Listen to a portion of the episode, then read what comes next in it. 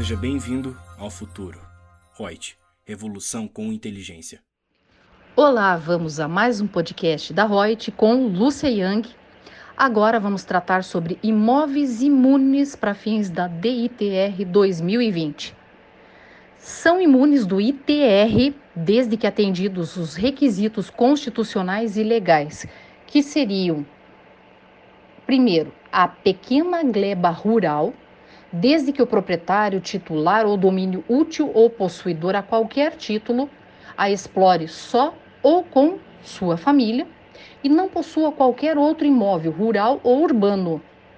A pequena gleba rural, quando explorada por contrato de arrendamento, comodato ou parceria, perde a imunidade do ITR, sujeitando-se à apuração do imposto. Segundo, os imóveis rurais pertencentes à União, aos estados, ao Distrito Federal e aos municípios são imunes.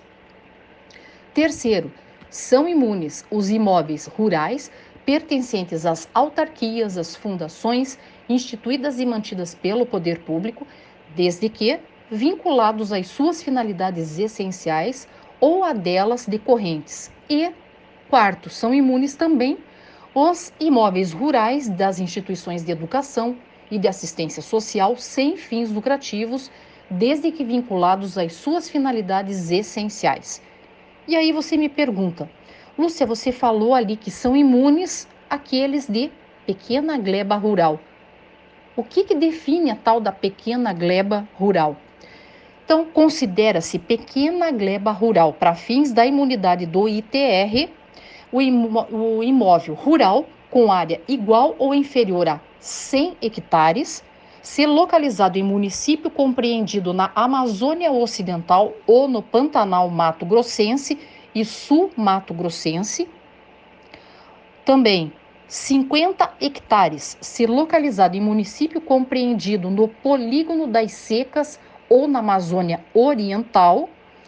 E 30 hectares, se localizado em qualquer outro município. Espero que tenham gostado dessa informação. Logo viremos aí com mais dados para vocês. Grande abraço. Gostou do nosso podcast?